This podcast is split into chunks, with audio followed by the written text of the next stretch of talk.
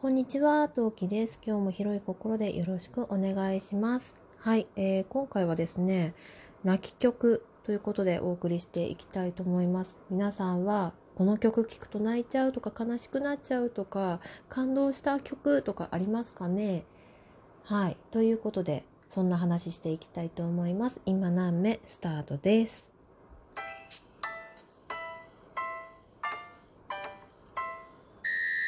はい。この配信はラジオトーク、今何目、トーカートーキでお送りいたします。はい。えー、夜編みに引き続き、今配信を、配信じゃない、収録をしておりますので、ちょっと声が小声になっております。ご了承ください。さてさて、なんで泣き曲の話をしようかと思ったかなんですけど、あの、今日、まあ、この収録してる日の、今日ね、うん、の朝、えー、久しぶりにね、東京 FM 聞いてたんですよ。私、朝聞くときは毎日、毎回、うん、東京 FM なんですけど、そこの、あ多分鈴村健一さんの番組だったと思うんだけどたまたま聞いていてそこでとある曲が流れたんですよ、まあ、これからご紹介させていただく曲なんですけどその曲を聴くとあの泣いちゃうのね。もう涙腺爆発しちゃうのね。で朝からそれを爆発させるのもどうかとまあ今日予定はなかったから別にさせてもよかったっちゃよかったんだけどなんか突然泣くのもなと思ってやばいやばいやばいで頭をいっぱいにさせてなんとか回避してというかまあラジオを止めたんだけどうん。で、まあ、私そういうね曲が何曲かあるのでご紹介させていただきたいなと思って今回これにさこのテーマになりましたよと。はい。でも私あのなんだろう。今何目のヘビーリスナーさんならまあご存知の方多いかと思うんですけど私そんなに音楽に造形深くないんですよ。で音楽聴いたところでなんだろうすごい感動した泣いちゃう感動もうなんだろう悲しくてとかあ共感するとかいうことってほぼなくってあの今回紹介するのも全て作品元のベースのアニメとかゲームとか、まあ、映画とかそういうものがありきで感動して涙腺がというかその作品を思い出して泣いちゃうっていうのがほとんどなんですね。っていうのをまあ前置きとして はい置かせていただいてのご紹介させていただきたいと思います。まず1曲目。1曲目は遥かなる時の中で八葉章から、えー、源頼久 CV 三木真一郎追憶の森に捧ぐという曲です。はい。えー、っとね、まずこの作品はというかこの曲はえー、公営テクモホールディングスさんが出している Ruby Party というレーベルのネオロマンスシリーズっていう乙女ゲームのシリーズの中の、えー、一本、一本の柱、何本か柱があるうちの一本の柱、遥かなる時の中でシリーズっていう作品のシリーズの一番最初の作品、遥かなる時の中で、こちらがアニメ化した時の作品、遥かなる時の中で八葉章という話があるんですけど、まあ、乙女芸だからね、あの、攻略対象の男性がいて、で、その攻略対象対象キャラのお当番会っていうのが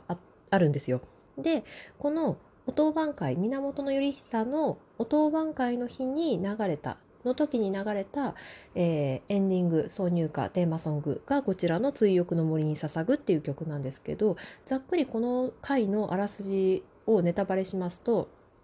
うんまあ、随分昔のアニメだからね、まあ、ネタバレしたとこで問題ないと思うんだけど、まあ、ネタバレとりあえずしますよいきますよするとうんとこの源頼久っていうキャラクターはですね「ん？遥かなる時の中で」っていうキャラん？作品自体が平安時代の話なんですね。で頼久は、えー、源氏の家の、えー、武士の家の人なんですよ。で、えー、そこそこの剣豪なんですけど、まあ、なんで彼が強くなれたかっていうと、えー、ヌエっていう妖怪の師匠がいたんですね。でこのヌエという妖怪の師匠が悪い人たち悪者のの手によって、えー、操られてしまってでその操られた、えー、呪いを解くためにはまあそのヌエっていうその師匠をぶっ倒すしかないっていう状況になるんですよ。であのまあそのままねぶっちゃけ放置することもできるんだけどそのままだとまあ呪いというかまあいろいろ良くないことが起きると。で主人公にも被害が及ぶと。主人公を助けるかそれとも師匠を助けるかっていう、二択をね彼は迫られた結果主人公を助ける方を選んでその師匠を倒すという話なんですけど、うん、の時に流れるんですけどなんかその時の話がかなりこれ感動話というか切ないんですよ話としては。なんかうーんとね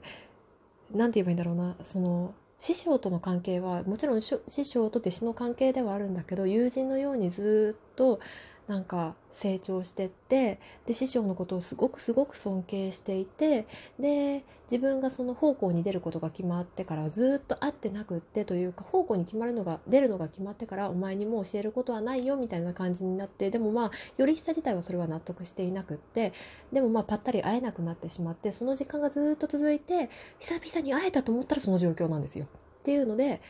だから久しぶりの再会が最後のえー、最後のななんていうの剣の交える瞬間になってしまうわけですねみたいな話でまあ切ないのねで3分ぐらい前奏があるめちゃめちゃ長い曲なんだけど前奏が長いんだけどね、まあ、曲も曲は普通の曲なんだけど前奏がとにかく長いんだけどもうその前奏聴くだけでもうなんかストーリーを思い出して号泣する曲です。はい。だから多分曲だけ聴いてもそんなに泣ける曲ではないです。でもねミキさんの歌声とても素敵なので聴ける環境にあったりなんか聴くチャンスがあったらおすすめです。次。次は、えー、映画「太陽の歌」より「えー、ゆいフォア天音薫グッバイデイズ」ですはい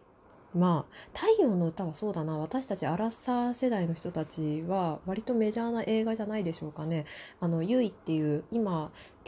今休んでるのかなたまにテレビ出てくるよね。うん。のシンガーソングライターの、あの、ソロの女の、いや、私たちから見れば女の子だったんだけど、今は立派な女性ですね。お子さんいますし、あの、えー、ゆいっていうね、えー、ななていうの？アーティストさんの、アーティストさんが、まあ、唯一出た映画なんですけど、えー、ちょっと、なんだっけ、紫外線過敏症かな？まあ、要するに太陽光を浴びると、あの皮膚炎を起こしちゃうとか、まあ、要するに太陽の下に出れない女の子がいてでその子のラブストーリーなんですけどまあ何曲かあるのよこの「太陽の歌」の中で。ゆいが歌う曲が何曲かあるんだけど、まあ、その中でも最後にこの「グッバイデイズがテーマソングでありエンディングロールで流れる曲なんだけどまあこれがね太陽の歌と、まあ、マッチしててすごくいい。太陽の歌自体はその後に舞台にもなってるしドラマにもなってるんだけど映画が本当にとにかくいい。もうこれはねあのぜひ見てほしい。本当に見てほしい。私人生の一本はどれって言ったら太陽の歌は多分入る。なのでぜひとも見れる環境である方は見れるチャンスがありましたらぜひ見てくださいはい次えー、私大好きですね何回かラジオトークでも言った気がする。えー、あの日見た花の名前を僕たちはまだ知らない。僕はまだ知らない。はい。ですね。えー、こちらはね、ノイタミナ枠でとても有名になった秩父の町おこしのね、復興の一役も担った作品となっております。まあ、こちらでかかった曲すべて私の泣き曲となっているんですけど、はい。ちょっとね、一応1曲ずつ紹介させていただきたいと思います。まあ、1曲目はね、オープニング、青いしおり、えーガリレオ・ガリレイの曲です。まあ、ガリレオ・ガリレイ自体は確か解散しちゃったんじゃなかったかな。青いしおりという曲ですね。はい。多分ね、曲聴いただけじゃ普通に爽やかな曲だから泣かないと思う。あの、アニメを全編見てる私だからこそこれはなんかいろいろ思い出して込み上げるものがある曲だなっていうふうに思ってますね。はい、次。えー、これがね、ちなみに、これが今日の朝かかったあの曲ですね。えー、エンディングですね。エンディングの曲だったシークレットベース、君がくれたもの、10 years after バージョン。えー、キャラクター、え、ー、と、あの花のキャラクター、メンマ、アナル、ツルコの中の人、声優さんが歌っている曲になるんですけど、これを、これがさ、もうさ、前奏のさ、ところが始まった瞬間からもう号泣だよね。もう本当に「あやめてやめてやめて聞きたくない聞きたくない聞かない聞きたくない」みたいな曲にもう今思い出してもなちょっと涙腺崩壊しそう、うん、みたいな曲ですね。まあ、朝そのラジオでかかった時はあのこの「メンマアナル鶴子」のバージョンじゃなくってえー、シークレットベースをめなんだっけ大元で歌ってた人人じゃなくてさらにカバーした人の別の曲だったんだけど。多分ね大元の大元わかんないや。とりあえずねあのなんだっけ、ホワイトベリーかなんかだったっけ、元曲歌ったの忘れちゃったな。とりあえずね、あの、私の知ってる人じゃなかったんだけど、なかったから気づくのが遅くな、遅れて、で、A メロ歌った瞬間に、うわーってなって、急いで止めたんだけど、うん、とりあえずね、これは普通に感情豊かな人だったらシークレットベースは泣ける曲かなと思うので、まあ、泣きたい時にあそういえばゆトキさん言ってたなちょっと試してみようかなと思って聞いてみてください。はい、あとは、えー、あの花は映画にもなってるんですけどそちらの劇中歌あテレビアニメも劇中歌かな？